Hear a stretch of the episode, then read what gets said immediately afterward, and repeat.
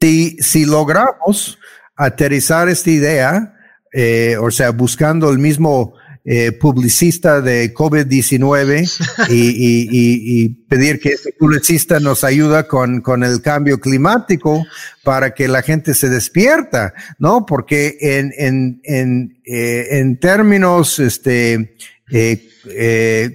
cuantificables, o sea, el, el, la pandemia es una cosita, ¿no? Cambio climático es, es devastador, ¿no?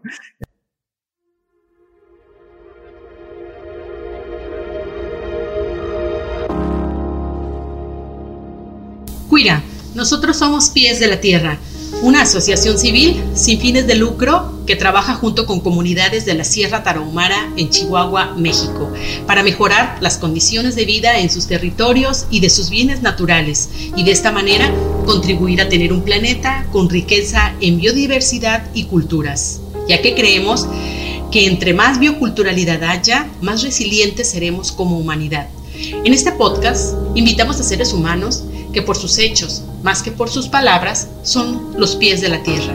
Es decir, gracias a ellos y sus aportaciones a la sociedad y al medio ambiente, el mundo sigue de pie y avanzando a un planeta más habitable y justo para las próximas generaciones. Cada 15 días platicaremos con extraordinarias personas para que nos compartan un poco de sus historias de vida, sus motivaciones y esperanzas en el porvenir ¿Estás listo para ser el próximo pie de la Tierra? Bienvenidos, comenzamos. Cuira, cuira, cuira. Buenos días, buenas tardes, buenas noches a todos los que nos escuchan en este segundo episodio del podcast Pies de la Tierra. Como ya todos saben, este podcast se dedica a difundir y hacer este valer a personas que tal vez en un anonimato pues están contribuyendo con sus hechos más que con sus palabras al beneficio de la tierra para hacerla un mejor lugar para vivir para las futuras generaciones.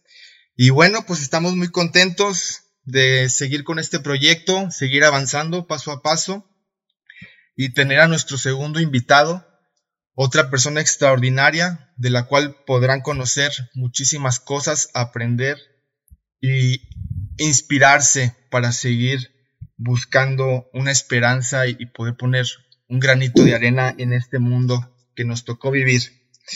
Antes de iniciar y de presentar a nuestro invitado, este, como les decía, siempre vamos a empezar con datos que nos puedan introducir un poco al tema, a la especialidad de nuestro invitado.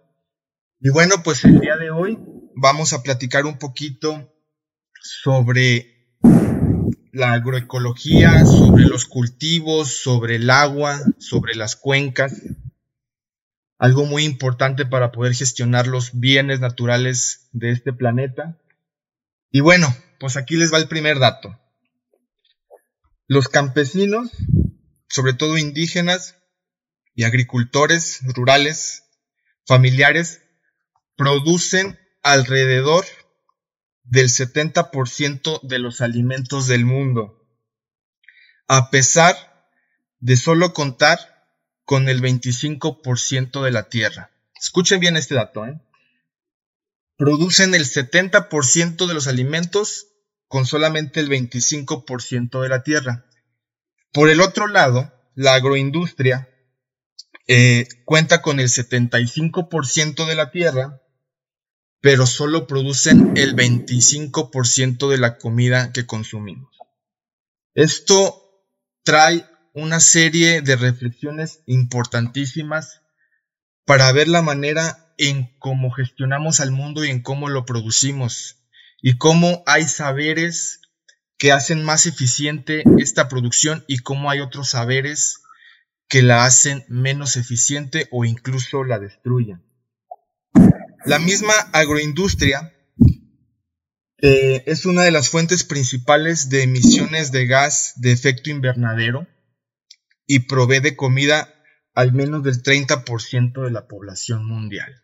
Entonces, más que un beneficio de este tipo de actividades, como su nombre lo dice, es simplemente una industria que busca más intereses económicos que intereses de salud pública o de bienestar natural.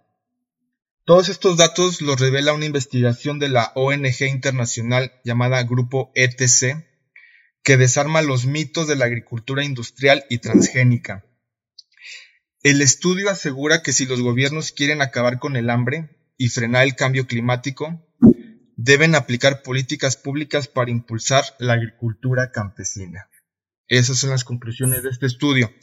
Por otro lado, una activista ambiental llamada Bandana Shiva, una de, mis héroes personales que viven actualmente, este, de las pocas científicas pacíficas que no le tiembla la voz al decir las cosas en frente de las grandes corporaciones y los grandes gobiernos, dice, la economía no tiene en cuenta las cifras clave, como el número de niños que sufren desnutrición o los kilómetros que tiene que andar una mujer para conseguir agua.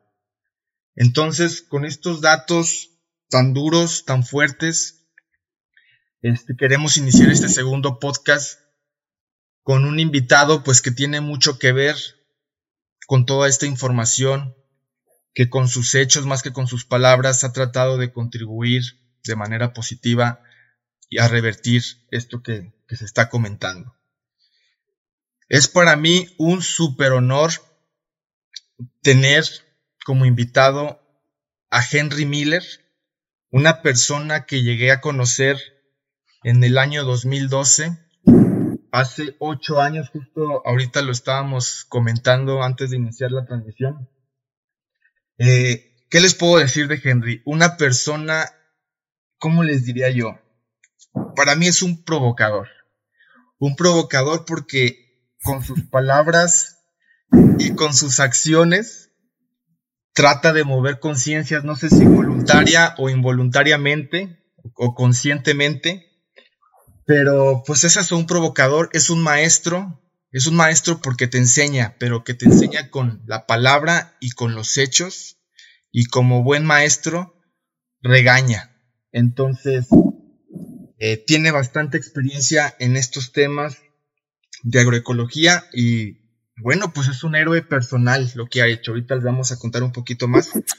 Es una persona carismática que no la puedes dejar, no puede pasar desapercibida. Henry Miller fue consultor de la FAO en México. La FAO, como ustedes lo saben, por sus siglas en inglés, es la Organización de las Naciones Unidas para la Agricultura y la Alimentación. Actualmente es director del Maíz Más Pequeño, una asociación civil que capacita a la población, sobre todo jóvenes y campesinos, en la producción de alimentos, al cuidado del medio ambiente y los bienes naturales. Es el jardinero de la Casa Quelite, un lugar de alojamiento y bienestar personal ubicado en la reserva de la Biosfera en Sierra Gorda, Querétaro, en el municipio de Landa de Matamoros, en la población de Tilaco. Eh, Creo que por ahí también fue este, parte de las Fuerzas Armadas norteamericanas. Y bueno, pues muchísimas cosas más que ahorita yo creo que él nos va a platicar, todo un personaje. Henry, discúlpame que he hablado bastante ahorita en esta introducción, pero bienvenido, ¿cómo estás?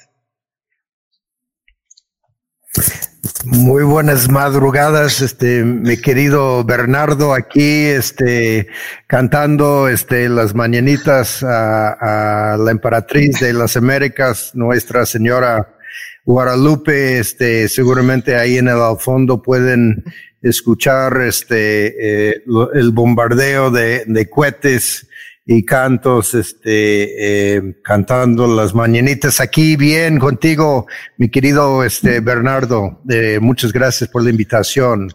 No, muchas gracias a ti, Henry. Yo sé que este, eres una persona muy ocupada, siempre andas haciendo cosas y, y valoramos muchísimo tu tiempo. Y bueno, pues este, sí fue un poquito complicado poner de acuerdo las agendas y para que lo sepan, ahorita estamos en las madrugadas, como dice Henry, velando a la, a la Virgen de Guadalupe. Pero bueno, muy contentos de que aún a la distancia pues podamos tener esta conversación. Y, como decíamos, este, nos conocimos hace ocho años acá en Chihuahua. Henry en ese entonces era el consultor de la FAO en cuestión de huertos y nosotros estábamos acá como este, consultores regionales de, de, Chihuahua y nos tocó recibir a Henry para que y organizar un taller para que platicara un poquito de lo que sabe en unas comunidades de acá de, de Bocoina. Y, a partir de eso se generó una relación que, aunque no nos hemos visto físicamente después de ese, de, ese evento, hemos estado en contacto por mucho tiempo. Incluso Henry me ayudó, es parte, un pedacito de, una, de un título de maestría que tengo en desarrollo rural. Se lo debo mucho a Henry porque me ayudó, me ayudó con mi pésimo inglés ahí a, a corregir errores gramaticales y, y bueno, hemos estado en contacto a través de las asociaciones y ahí nos, nos echamos porras. Bueno, Henry, pues ya, voy a terminar de hablar yo y quisiera que pues nos platicaras un poquito sobre ti. Platícanos de dónde eres, este, dónde naciste, un poquito de tu infancia, tu familia, tus amigos. Este, ¿cuál es tu recuerdo más viejo? Ay, bueno, este, para, para empezar desde, desde el inicio, eh, yo nací en el mes de octubre del año 1968. Eh, un año y un mes eh, eh, en muchas partes del mundo, eh, México, Estados Unidos, este, Francia, este, Vietnam, pues todo lo que estaba sucediendo en, en, en ese, en ese año. Eh, un año de, de eh, revolución, pensamientos revolucionarios, eh, la formación de, de líderes eh, y una, este, un, un momento en la, en la historia eh, cuando los jóvenes empezaron a, a, levantar la voz eh, en contra eh, de una guerra este, eh, para nada este, eh, un conflicto digamos en, en, en, Vietnam y donde hay donde hubo este pues una un reclutamiento forzado sobre todo de, de, este, de jóvenes de color, eh, muchos puertorriqueños, eh, mucho, este, eh, eh muchos africanos americanos, gente este, de un, un nivel socioeconómico bajo. Eh, aquí en México, pues todos conocemos este el movimiento estudiantil de, de 68, eh, jóvenes buscando este, pues, sus derechos. En Estados Unidos también el, todo el movimiento de, de los derechos civiles. En fin, eh, yo nazco en, eh, en una, este, en un, una zona fuera de la ciudad de Nueva York, eh, donde mi, mi padre y mi madre ambos fueron, este, pues, activos en el sentido de, de estar organizando eh, personas tratando de eh, iniciar un, un periódico, eh, sobre todo para, para este, gente de escasos recursos, gente de color. Y este, pues el, el recuerdo más, este, eh, digamos, más viejo que, que este, a mí me contaron, eh, que mi padre, el día que nací, este, colocó este, un lema de la época sobre mi, mi cuna que decía, si no eres parte de la solución, eres parte del problema. Y, y con esa, este, con esa bendición de mi padre, eh, pues eh, crecí eh, entre las montañas de, de este, el estado de Vermont, en la costa noreste de Estados Unidos, un lugar este, boscoso, muy bello, eh, socio, socioeconómicamente un poco deprimido por falta de, de este, actividades económicas. Mis padres, como muchas parejas eh, en ese entonces, eh, de esa generación, pues eh, se divorciaron cuando yo tuve ocho años.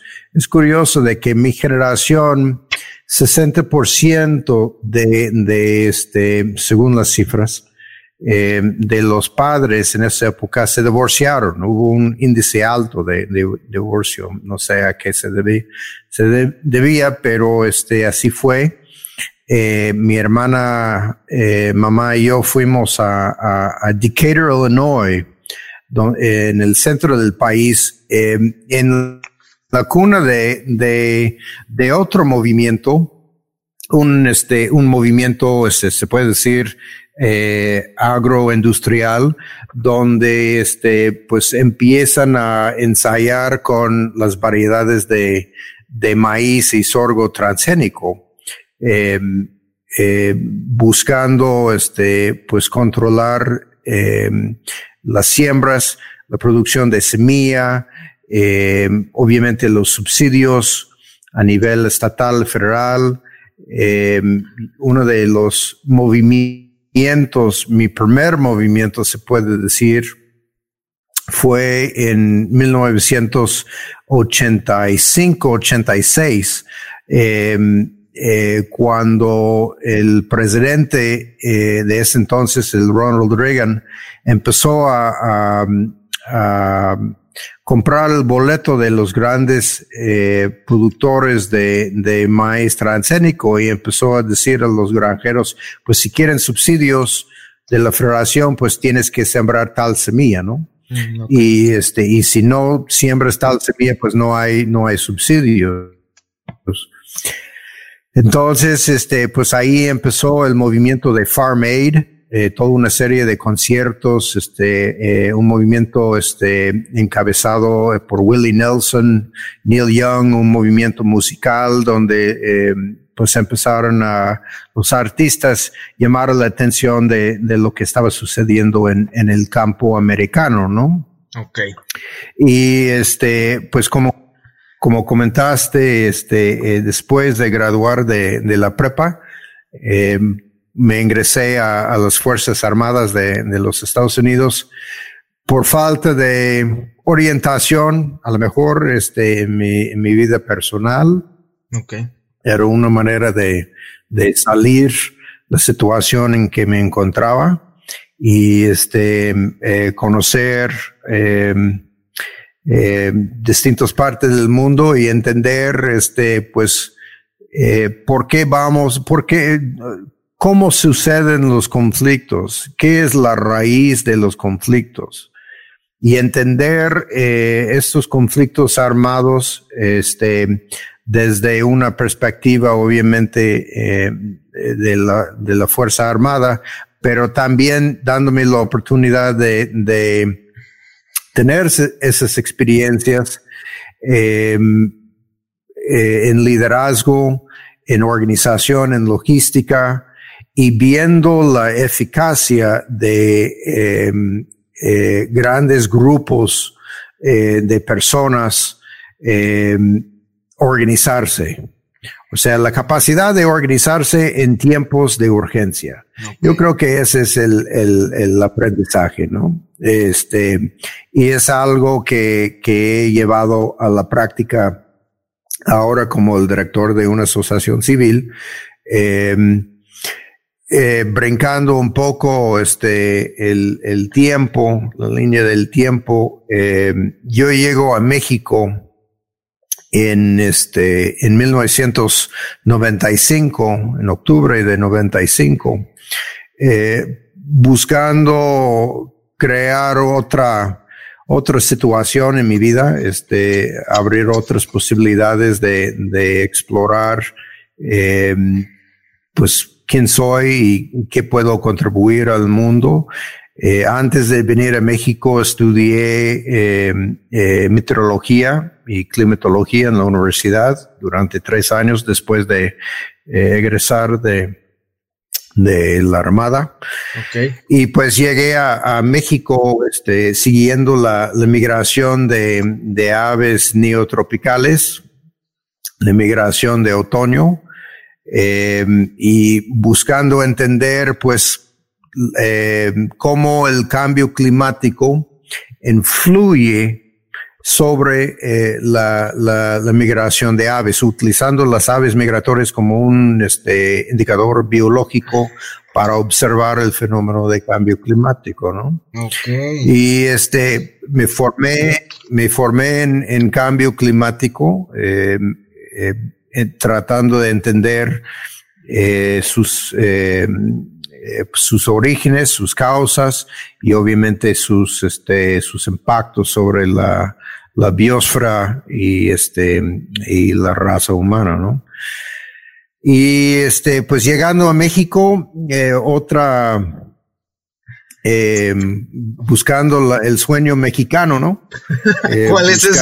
Este, ¿Cuál es el sueño mexicano? A ver, platícame. El sueño, el, sueño, el sueño mexicano, híjole, o sea, llegando a México, imagínese, yo, yo, este, eh, apenas aprendiendo español y conocí a dos arqueólogos que estaban en, en, el, en el punto de iniciar un, una, eh, una excavación en un sitio arqueológico, un, un sitio prehispánico del siglo 11, 12, en las afueras de, de este, el pueblo de San Miguel Allende, en Guanajuato, en lo que es la, la cuenca alta del río Laja, una cuenca muy importante, eh, donde hubo una, este, una densidad poblacional significativa de la cultura tolteca chichimeca. E, en esa época también, en, el siglo XI, XII, hubo otra revolución eh, agrícola, cuando la, la cultura tolteca eh, pues ya tenía dominado la arquitectura y la agricultura y con la, la religión eh, del serpiente emplumado, el Quetzalcoatl, pues empezaron a, a, dominar más, eh, más poblaciones, más personas y empieza este, la producción masiva de maíz. Eh, es durante esa época de la historia que el maíz empieza a, trasladar a través del intercambio, eh, entrando el, la cuenca, el valle Mississippi, entrando Estados Unidos, eh, entrando Centroamérica, Suramérica. entonces, tuve la oportunidad de, de participar en una excavación durante, eh, eh, ¿cuántos fueron? Pues unos tres años en este sitio arqueológico y pues todo un sueño, ¿no? Este, teniendo la oportunidad de, de excavar la historia de, de, México, un capítulo de México, pero eh, también eh, eh, fue un momento eh, crítico y muy formativo porque aprendí eh, amar a este país. Em, hay algo, este, no sé quién lo dijo, pero cuando aprendemos, lo más que podemos aprender de un tema eh, o de una cultura, pues empieza a, a formar un, un, este, pues un respeto y un amor. ¿No? En esos años me enamoré de, de México, me enamoré de la historia de México. Em, eh, obviamente, este, pues en 95 llegué más o menos un, un año después del levantamiento zapatista. Eh, tuve la oportunidad de conocer personas eh, cerca al movimiento que tenían una, pues jugaron un papel, pues, en, eh, en el, en el movimiento, entonces tuve la oportunidad de, de aprender de, pues, la, el estado actual de, de las culturas originarias de, de México, ¿no? Entonces, teniendo la referencia prehispánica y ahora, después de 500 tantos años, eh, ver hasta dónde han llegado estas poblaciones, ¿no? Y, y este, los resabios de, de antigua grandeza y eh, formándome en el sitio arqueológico, eh, trabajando con el Instituto Nacional de Antropología e Historia en el estado de Guanajuato, pues me formé en la fotografía y desde ahí em, eh, me fui a Oaxaca, al istmo de, de Tehuantepec, eh, también buscando este, pues aprender más sobre las culturas indígenas de México profundo, eh, pero también eh, en, este, en ese tiempo tuve la oportunidad de, de conocer este, personajes de eh, la, la, coalición eh, campesino obrero estudiantilismo del COSEI y entender em, eh, la perspectiva y los raíces de otros movimientos sociales em, y teniendo la oportunidad también a, vivir con un grupo de, pescadores eh, zapotecos de ahí del, del istmo de Tuantepec, ahí en la orilla de la Laguna Superior, y pues tener una eh, otra eh, visión de, de, del campesino indígena eh, y, y, y, qué es lo que ellos, cómo es su vida, su estilo de vida en términos de la producción de alimentos, ¿no? eh, la, la, la, pesca, eh, la agricultura, subsistencia, eh, todo el, el, sistema de, de este, un sistema muy complejo eh, y muy, muy antiguo de, de, intercambio. El mercado de, de, de Juchitán, pues toda una universidad ahí, ¿no? Donde este, eh, las mujeres eh, realmente dominan el mercado y dominan, este, controlan el intercambio de, de productos y, y, y este, eh, de, de, recursos económicos y, y, y detonan todo una, una enramado de, de procesos sociales y, okay. y formaciones este, culturales. Órale, a ver, ahí, y te, este, te, voy a parar, te voy a parar ahí, Henry, porque sí tengo sí. que decirlo. O sea, increíble, increíble en tan poco tiempo todo lo que llegaste a conocer, este, primero pues todos los cambios ex externos que me imagino viviste y internos, o sea, todo lo que estás platicando ahorita, mucha gente misma de aquí dentro de México no lo conoce o no lo ha visto. O sea, a veces los mexicanos pecamos de conocer solamente nuestras 10 cuadras tú siendo un extranjero, un norteamericano, un gringo, como le decimos nosotros, espero no, no ofender ni nada, eh, todo lo que nos has platicado, o sea, aquí saco muchísimas, muchísimas reflexiones. Primero, de lo que nos platicas. Desde cómo inició tu vida, yo creo que eso fue una, un augurio por parte de tu padre, ¿no? Que te dijo, si no eres parte del problema, eres parte de la solución. Yo creo que eso marcó inconscientemente tu vida.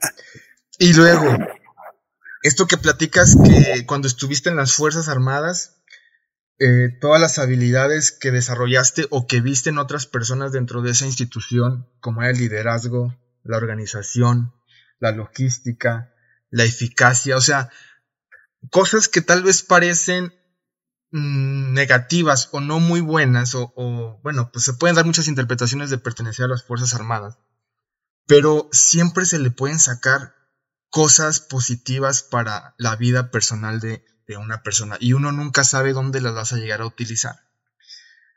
Tercera cosa que me llama mucho la atención, tú llegaste a México por otra cosa, yo pensé que ya tenías una intención muy definida de venir a México a, muy, muy relacionado a lo que estás haciendo ahora, pero veo que no, o sea, tú eras un climatólogo que ibas buscando aves, ahora sí que estás como los los aztecas, los mexicas, venías en busca del ave parada en el nopal y llegaste y encontraste y hiciste otra cosa. Este cambio climático te trajo para México, ¿no? Eres mexicano, este, pero nacido en Estados Unidos. Increíble, o sea, ahora sí como dice, como decía Pablo Neruda en uno de sus poemas, ¿no? Uno de sus escritos. Eh, eh, como, dice, como decía, decía, yo, yo solo sé, ¿cómo? Yo solo sé que que he vivido. Ah, confieso, confieso que he vivido.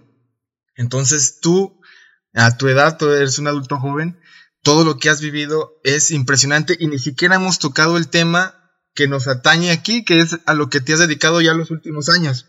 Pero bueno, este, que todo esto sirva para toda la gente que nos escucha de cómo te puedes involucrar en tu sociedad, aunque no seas parte, aunque no hayas nacido en ella, cómo puedes involucrarte y puedes sacar muchísimas cosas, muchísimas reflexiones en todas las situaciones en las que estés, puedes encontrar herramientas que te puedan servir en un futuro. Como, como decía también Steve Jobs, ¿no? Los puntos se, se unen de atrás para adelante, ¿no?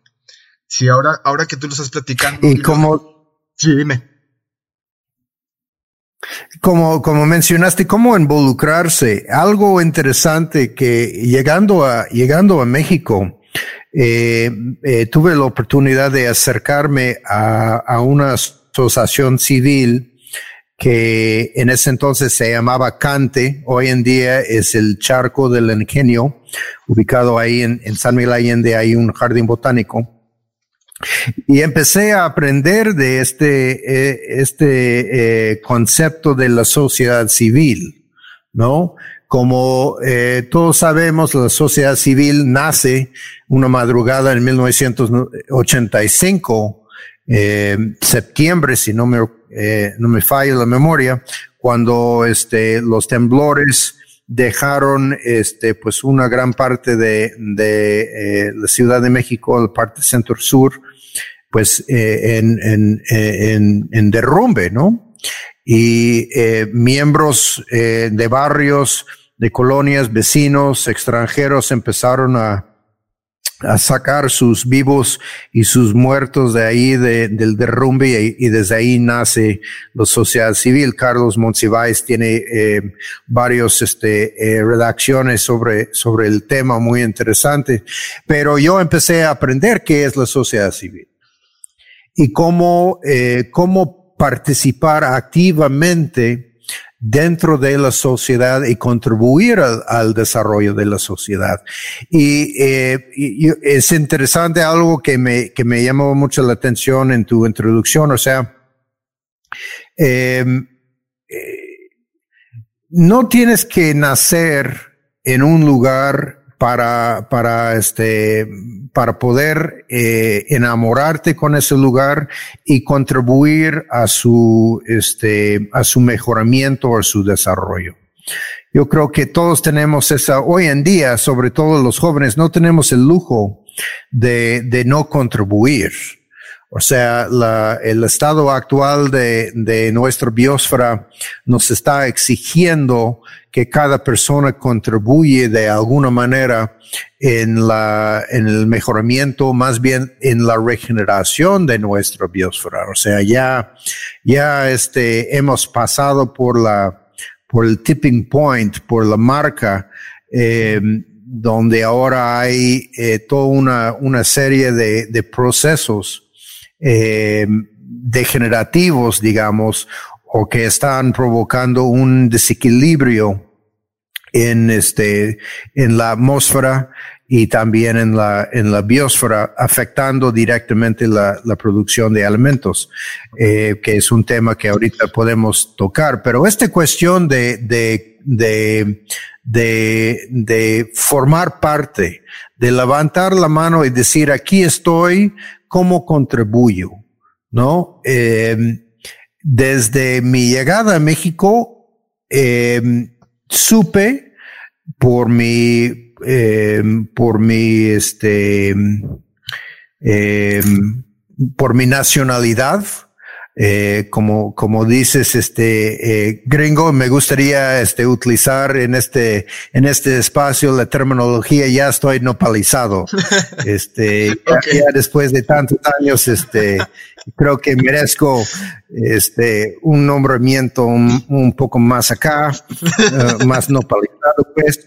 Entonces, este, eh, ese, esa formación en la sociedad civil, eh, eh, fíjate que después de 25 años he participado en por lo menos, híjoles, cinco eh, asociaciones civiles.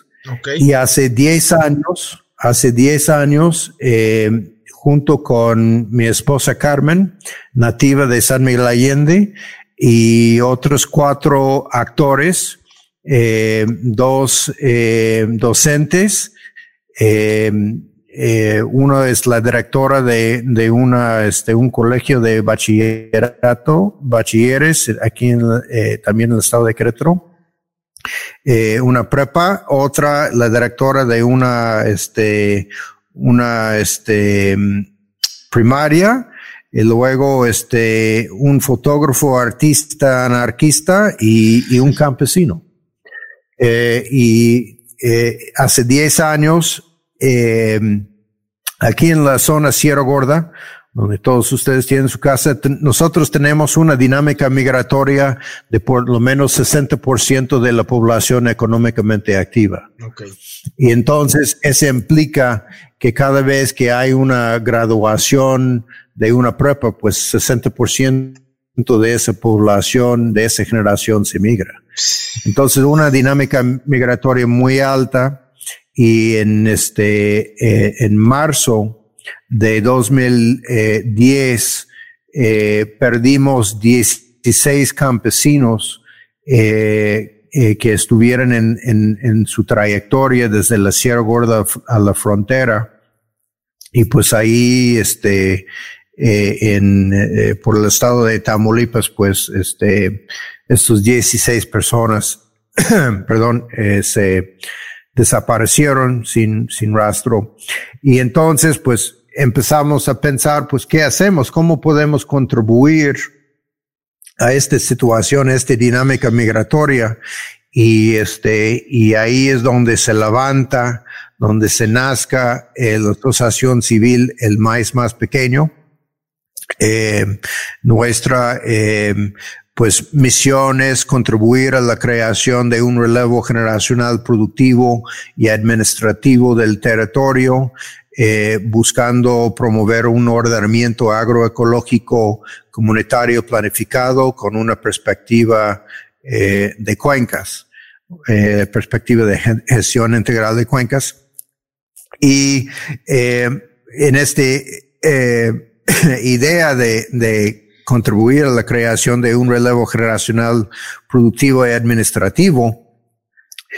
Eh, un joven o una joven hoy que gradúa de la prepa o este, pues que tenga unos este veintitantos años cuando llega a mi a mi edad de 52 va a haber según las este las trayectorias los pronósticos en 2050 va a haber 9.5 mil millones de personas habitando el planeta. Sí, dos mil millones más que las que hay ahora, ¿no? No, con una, con una atmósfera, o sea, todos los pronósticos están diciendo que llegando 2030, 2040, este, pues la, eh, ese cobertor de hielo que actualmente tenemos, este, pues es probable que va a haber una reducción eh, muy notable de, de esa capa de hielo y pues no se puede, no se puede este, imaginar cómo ese eh, cambio de, de, eh, de territorio de cobertura del hielo va a afectar nuestra atmósfera y toda la dinámica climatológica, ¿no? Entonces, buscando hoy eh, capacitar eh, jóvenes, abrir espacios donde los jóvenes pueden aprender, donde pueden protagonizar, donde pueden hacer, deshacer, crear, eh, explorar y encontrarse, regresar, o sea, e, eso es lo que México me, me, me, permitió. O sea, tú me preguntas qué es el sueño mexicano.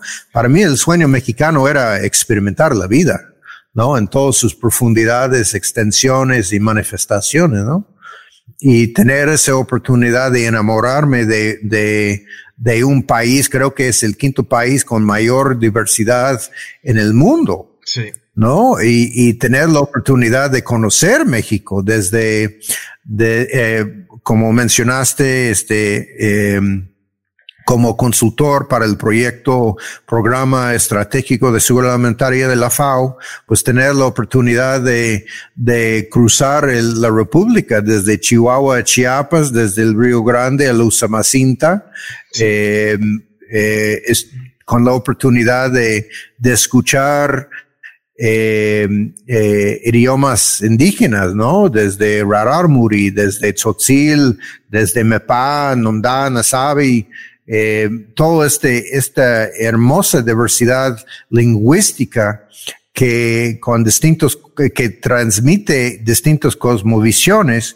y, y maneras de, de también organizarse de eh, maneras de, de eh, ver el territorio como ese, ese proveedor eh, de los bienes naturales que necesitamos para la reproducción de la vida, ¿no? Y este, y, y, y, ver cómo este, desde la sociedad civil retomar esa información, aprender primero de, de estas, este, estas culturas, pero también eh, actualizar ese pensamiento en la vida, eh, em, eh, no quiero decir la vida real, pero la vida tal vez em, em, en situaciones donde hay dinámicas políticas distintas, digamos. O sea, en la sociedad que vivimos, eh, hay toda una estratografía, pero es, eh, es evidente que tenemos de alguna manera contribuir o participar dentro de esta dinámica de gobernanza, ¿no? O sea, la participación social es, es fundamental. Y si vamos a, si vamos a poder enfrentar los retos eh, de cambio climático, hay que organizarse y hay que regenerar las estructuras sociales y este, las estructuras de, de gobernanza. Ok. Interesantísimo todo lo que nos estás platicando, Henry. Yo creo que este, da de mucho de qué hablar. Las personas que tal vez nos estén escuchando, pues van a, a poder reflexionar un poco más sobre todo eso. Yo te quisiera preguntar este, sobre estos 10 años que llevas con el maíz más pequeño y tu trato sobre todo con jóvenes campesinos. Si has visto algún cambio, si has visto una perspectiva diferente, eh, si has tenido alguna enseñanza, algún descalabro.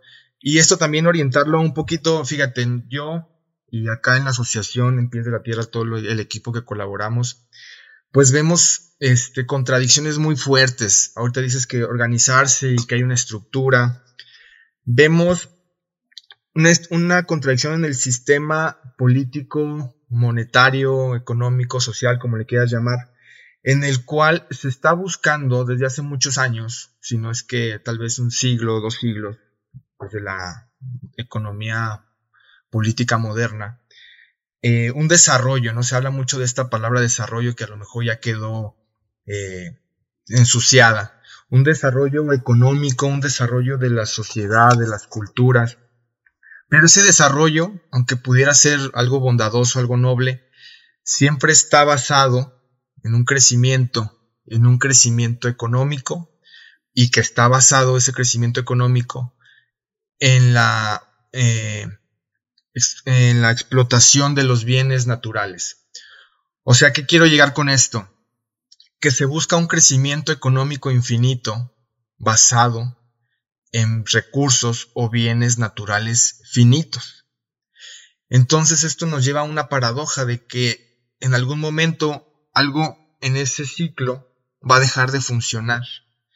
Y esto son de las cosas que yo no veo que alguien hable. Yo no, no quiero decir que yo soy un experto y que yo tengo la solución porque no la tengo. Todos vivimos en esta sociedad, llevamos una dinámica, pero la dinámica responde a esos intereses. O sea, es la manera como nos hemos organizado. Es un paradigma que ya tenemos, que casi ya no se cuestiona y que los políticos, pues no, no, no lo, no lo, no lo conversan ni siquiera para decir que tienen dudas. Todos los políticos y, y los líderes que escogemos en las sociedades democráticas, pues nadie lo cuestiona y eso es lo que más me preocupa y sobre todo ahorita que lo dices con los jóvenes, eh, tú que has tenido esta experiencia más, más cercana ahí en, Querétaro, ¿cómo ves esto? ¿Para dónde se va a ir o qué esperanzas tienes? Híjoles, este, trato de no utilizar la, la palabra esperanza porque luego, este, me, me pierdo, este, en, en, este, en, en conversaciones que, que no fomentan, eh, un pensamiento claro. Yo creo que tenemos que empezar con principios. Eh, los principios que son irrenunciables, o sea, valores éticos, eh, la honestidad, responsabilidad, maneras de ser que contribuyen a, a, reforzar o crear relaciones humanas, ¿no? Eh, entendiendo este cómo eh, ya sabemos cómo qué es lo que funciona y qué es lo que no funciona. O sea, prendemos la tele y vemos eh, cómo los seres humanos eh, a qué a qué grado estamos capaces de de este de, de tratarnos, ¿no? Y pero regresando a los valores, eh, el, el, el, cambio no tiene que ser paulatino. O sea, eh, en términos de un cambio de conducta, actitud, comportamiento o creencia, yo creo que la, la pandemia nos, nos dio la oportunidad de, de darnos cuenta qué tan rápido podemos cambiar y qué tan rápido debemos cambiar. Eh, o sea, eh, la, la pandemia, o sea, si vemos eh, en una de las capacitaciones que di hace, hace poco tiempo, les pregunté eh, al grupo este, si en, los dos meses que tienen en la cuarentena, eh, qué cambios han tenido que realizar. ¿no? Desde quitar sus zapatos, desde la, lavar sus manos cinco veces al día, de cargar gel, de, guardar su san, sana este, distancia, eh, cubrebocas, o sea, todas esas cosas, ¿no? Todas esas cosas para conservar la salud, uh -huh. ¿no? De, de, de uno. Sí. Y si, si logramos aterrizar esta idea, eh, o sea, buscando el mismo eh, publicista de COVID-19 y, y, y, y, pedir que ese publicista nos ayuda con, con el cambio climático para que la gente se despierta, ¿no? Porque en, en, en, eh, en términos, este, eh, eh, cuantificables, o sea, el, el, el, la pandemia es una cosita, ¿no? Cambio climático es, es devastador, ¿no? Entonces, eh, yo siento que empezamos con un lenguaje, Bart. Eh, hay, que, hay que iniciar con un lenguaje que nos permite eh, eh dimensionar, definir y transmitir eh, cambio climático. Okay. Cambio climático desde una perspectiva de un individuo, desde una perspectiva territorial. Eh, número dos, hay que, eh, hay que incrementar la, la capacidad de, de, tomar decisiones. Eh, incrementar la eficacia para tomar decisiones. Para, para, para tomar una decisión necesitamos tres cosas. Necesitamos opciones. Necesitamos un menú de oferta. ¿Sí? Sí. Eh, segundo, necesitamos un conocimiento previo de, de qué son las opciones para saber, pues, qué es la mejor para mí, ¿no? Sí. Y número tres, necesitamos el poder de implementar lo que, lo que decimos. Este, siempre utilizo el ejemplo que es, pues si tenemos un menú de quesadillas, hay un menú de quesadillas, quesadillas con queso, quesadillas con, eh, con tortilla, quesadillas con tortilla, queso y sal, y finalmente una quesadilla con tortilla, sal, queso y aguacate. Ajá. Pues, ¿qué es la mejor quesadilla? Pues, obviamente, la quesadilla que lleva el aguacate. Pero necesitamos algo en la bolsa para pagar la nota, ¿no? Sí, el poder. Entonces, necesitamos opciones, conocimiento previo y el poder de decisión. El tercer paso es que hay que ocupar los espacios donde se están eh, tomando las decisiones. Hay que ocupar el sistema alimenticio. Hay que ocupar los ayuntamientos, hay que ocupar los consejos de planeación municipal, hay que aprender, leer, entender eh, los documentos rectores, que rigen sobre nuestra sociedad, que rigen sobre los municipios, los estados, ¿no? Los planes municipales de desarrollo urbano, ordenamiento ecológico territorial, por ejemplo, ¿no? Hay que entender, pues, qué es ese documento. Hay que buscar la manera de, de uh, hay que ocupar el espacio donde se levanta la mano en favor o en contra de un cambio de uso de suelo o la perforación de un pozo, por ejemplo, ¿no? Para influir sobre las decisiones. El cuatro paso, hay que implementar las mejores prácticas. O sea, no es ciencia nuclear. Ya sabemos qué es lo que funciona y qué es lo que no funciona. ¿no? La mejor manera de captar agua de lluvia, la mejor manera de, de eh, gestionar integralmente una cuenca, la mejor manera de producir alimentos, ¿no? La mejor manera de conservar suelos, por ejemplo, pies de la tierra es ya un experto en la conservación de, de, de, de tierras. Y el quinto paso es la creación de redes, redes de apoyo, de reparto, eh, eh, redes donde se, se practica el derecho y la obligación el derecho y la obligación. Todos tenemos el derecho al agua, según este, los derechos humanos. Todos tenemos derecho a, los alimentos, según los derechos humanos. Pero ¿qué es nuestra obligación para asegurar que esos derechos siguen para las futuras generaciones, que siguen vigentes? Y, y, y con eso, un, una llamada de atención a los jóvenes que están, eh, pues, buscando solamente este, em, eh, eh, amasar o amontonar una, una riqueza, em, buscando este, consumir la mejor ropa, eh, eh, en este, en este eh, mentalidad consumista, pues no hay, no hay, el, el, mundo no es, no es igual. No, no tenemos el lujo de seguir con ese consumismo, con ese metabolismo biosocial, porque simplemente no existen los recursos naturales no renovables, ¿no? Exacto. O sea, no hay, no hay el, no, no está, no hay el agua, ¿no? Eh, eh, como, como bien dijiste, 75% de, de eh, la superficie de la tierra se está dedicando a, a la producción de alimentos desde una, este, eh, desde sistemas eh, agroindustriales. Pues, ¿qué es el, qué es el resultado de ese, de esa producción? Pues nada más están produciendo 25% de los alimentos, pero ¿qué porcentaje del agua mm. están consumiendo? ¿no? Así es. Eh, estamos viendo que en, en, el mercado, ahí en la bolsa de Wall Street, Acaba de ya el agua, este, ¿no? el agua empezó a, a, cotizar el agua, ¿no? Entonces, eh, los jóvenes no, no tienen el lujo de estar eh, esperando que van a poder participar en, en una, en la misma dinámica social, socioeconómico, porque simplemente el planeta es distinto. Sí. Uf.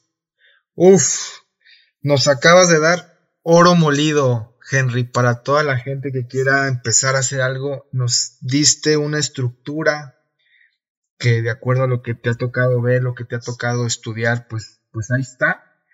Tomar decisiones, para tomar decisiones hay que conocer opciones, hay que informarse, hay que tener el poder, ocupar espacios, implementar las mejores prácticas, eh, realizar redes de apoyo. O sea, es un trabajo individual y social. O sea, primero empiezas por ti, informándote, tomando decisiones, eh, asumiéndote con el poder de decisión, no dejar pasar la vida, ¿no? Así como decías, el sueño mexicano yo creo que también debe de ser esto, no dejarla pasar, vivirla con intensidad. Increíble, pues ahí está, señores. Henry Miller, no les tengo que decir mucho, por sí solo hablan sus palabras y más que sus palabras sus hechos. Un pie de la tierra. Henry, para ir cerrando la conversación, eh, platícanos un poquito ya más en concreto qué actividades realizan en el maíz más pequeño, en Casa Quelite, qué planes tienes a futuro. No sé si quieras también promocionar tus redes o, o si tienes nuevos proyectos, pues también compartirlos. Pues actualmente estamos terminando una colaboración con la Secretaría de Desarrollo Agropecuario del Estado de Querétaro. Sí. Eh, tuvimos la, la oportunidad de, de contribuir a, a, una visión estatal eh, a través de su programa de seguridad alimentaria y este, contribuir con la capacitación de 40 promotores y también eh, la, la, construcción, la implementación de 40 módulos demostrativos eh, que consisten en sistemas de, de captación de agua de lluvia y también este, una, una especie de, de malla, malla túnel, sombra túnel para, este, para huertos.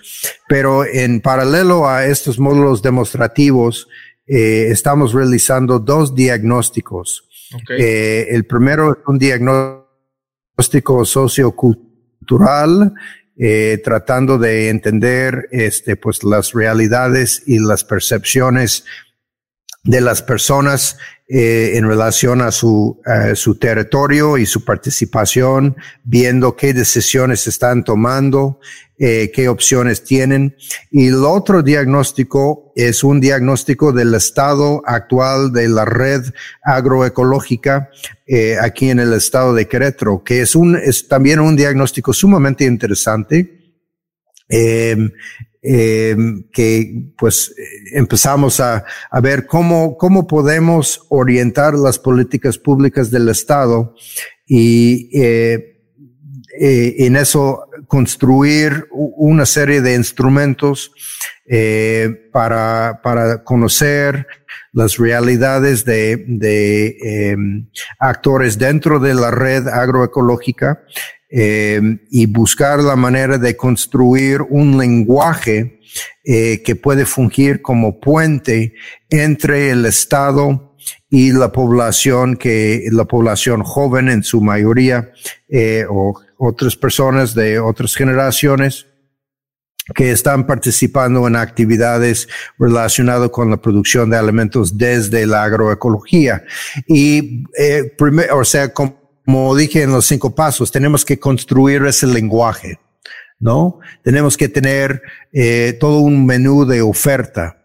Eh, en los espacios que ocupamos, pues eh, eh, a nivel local, a nivel municipal, a nivel estatal, hay que, hay que ocupar los espacios donde se está tomando las decisiones, pero hay que tener ese lenguaje, ese, ese puente lingüístico este, para poder este, eh, intercambiar ideas y pues las mejores prácticas de la agroecología eh, para la regeneración de, de suelos, la, la, el ordenamiento agroecológico territorial, buscando la administración del territorio desde una perspectiva de cuencas. Según lo que entiendo, Nueva Zelanda es el único país en el mundo que administra su territorio desde una perspectiva de cuencas.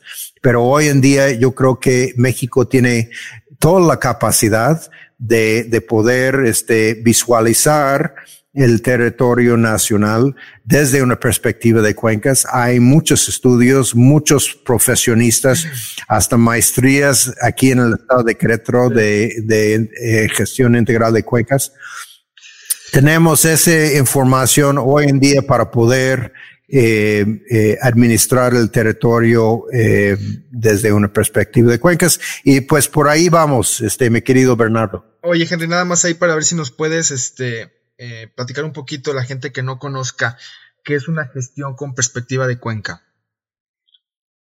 ¿Cómo lo entiendes tú? Este, pues eh, administrativamente, pues tenemos linderos, tenemos linderos comunitarios, municipales, estatales, tenemos este, fronteras norte y sur y una cuenca, pues una cuenca es una, eh, pues eh, un territorio que, que capta agua, ¿no? Es un territorio eh, cuyos límites son indiscutibles Eh, una cuenca tiene una estructura y una función. Eh, estructuralmente, su estructura biofísica, funcionalmente, eh, la capacidad de ese territorio de ser proveedor de servicios ecosistémicos, si es el agua que respiramos, el agua que bebemos, la tierra que cultivamos, la, la semilla, la genética la semilla que sembramos, eh, hábitat y los mismos espacios eh, o servicios antropogénicos, los espacios que ocupamos, ¿no? Y entonces, ¿cómo ver, cómo administrar el territorio no desde un lindero administrativo, sino desde eh, estas unidades de medida donde eh, la ley que rige es la ley de gravedad y poder eh, administrar estos, eh, estos espacios, estas cuencas desde su capacidad de captar agua y proveer servicios ecosistémicos. Ok, perfecto. Yo creo que queda muy, muy claro este, el enfoque que le quieren dar y, bueno, este enfoque que, que, se usa mucho del enfoque de cuenca, que nosotros también acá desde Chihuahua, en la, la sierra, en las comunidades donde colaboramos, también tratamos de darle esa, ese, esa perspectiva. Eh, bueno, ya para finalizar, este, no sé también si quieras comentar algo de, de Casa Quelite, si lo quieras promocionar un poquito, tus redes sociales y algún último mensaje a la gente que nos escucha. Nosotros nos estamos enfocando también mucho en jóvenes que quieran iniciar en la, en la sociedad civil, que quieran animarse pero no saben cómo, algún consejo que les puedas dar tú desde lo que te ha tocado vivir. Bueno, este, en primer lugar, Casa Quelite es un, este, pues un lugar de alojamiento y, bienestar. Eh, mi esposa Carmen, propietaria y cocinera, y aquí, este, pues promovemos la producción, transformación, distribución y consumo de alimentos sanos. De, desgraciadamente, debido a la contingencia de salud, este, pues tuvimos que cerrar las, las puertas de, de Casa Quelite, seguimos con, con el huerto y seguimos este, participando en, en una dinámica de economía solidaria aquí en la comunidad. Eh, mi esposa es una fundadora de, de un, este, pues un grupo de, de mujeres que practican esta herramienta, que, que, que, promueven esta herramienta de comunidades autofinanciadas, que es una, eh, pues un ejercicio en la economía solidaria. Y pues eh, el mensaje yo creo que eh, quisiera dejar para los jóvenes es eh, el mismo mensaje de mi padre. Si no eres parte de la solución, eres parte del problema. Y hay que buscar la manera eh, de estar presentes, compas. Hay que, hay que levantarse, hay que estar presente, hay que actuar eh, localmente y pensar globalmente hay que informarse, pero no llenar, no atascar el cerebro con todo lo que, eh, lo que está pasando en las redes sociales. Hay que, eh, hay que salir de la casa y hay que, este, pues, entablar una, una conversación con los ancianos de su comunidad, de su barrio, escuchar este, las vivencias y anécdotas de, de sus, este, sus abuelos y entender desde dónde venimos para saber dónde estamos y estando, teniendo ese, eh, esa ubicación de dónde estamos, pues poder trazar, eh, eh, pues rumbo, ¿no? Este, trazar una ruta hacia dónde queremos estar, ¿no? Eh, eh, buscar la, la manera de hacer acopio, de, de no estar solo. Eh, no se trata de una competencia, sino una, una cooperación. Entonces hay, hay muchos actores y actrices, pies de la tierra, este, también un faro en la, en la neblina que nos está convocando, eh, que están promoviendo acciones muy importantes. Eh, eh, y pues ahí está el maíz más pequeño en el Facebook. Eh, cualquier inquietud, pregunta, o solamente quieren este pues platicar este para nortearse pues aquí este eh, eh, aquí estamos a la, a la mano aquí estamos a, al servicio de la sociedad Ok, perfecto. Pues muchísimas gracias. Entonces, te pueden encontrar en Facebook como en el maíz más pequeño, ¿verdad? Ahí te pueden contactar. Así. Muy bien, pues ahí lo tienes, señores, a Henry Miller. Esta primera conversación, espero que, que se puedan dar muchas más en el futuro porque hay mucho de qué platicar con él. Apenas una pequeña introducción de su, de su vida, de su manera de ver las cosas, de las acciones que está realizando. Esperemos después enfocarnos un poco más a algo más específico. Eh, muchas gracias a todos. Yo soy su anfitrión del podcast de Pies de la Tierra, Bernardo Manzano Lepe. Una, soy parte de esta asociación civil que colabora con comunidades indígenas de la Sierra de Tarahumara de Chihuahua. Y bueno, pues este ejercicio del podcast es para presentarles gente contactos que tenemos que nos han inspirado para seguir caminando y que queremos que ustedes también puedan tener ideas, inspiración y acción. Entonces, Ahí estamos a la orden. Pueden seguirnos en nuestras redes sociales como Pies de la Tierra y en nuestra página de internet www.piesdelatierra.org. Y bueno, a darle para que ustedes sean los próximos Pies de la Tierra como lo hizo Henry Miller. Muchísimas gracias. Natete la va, Arioshiba.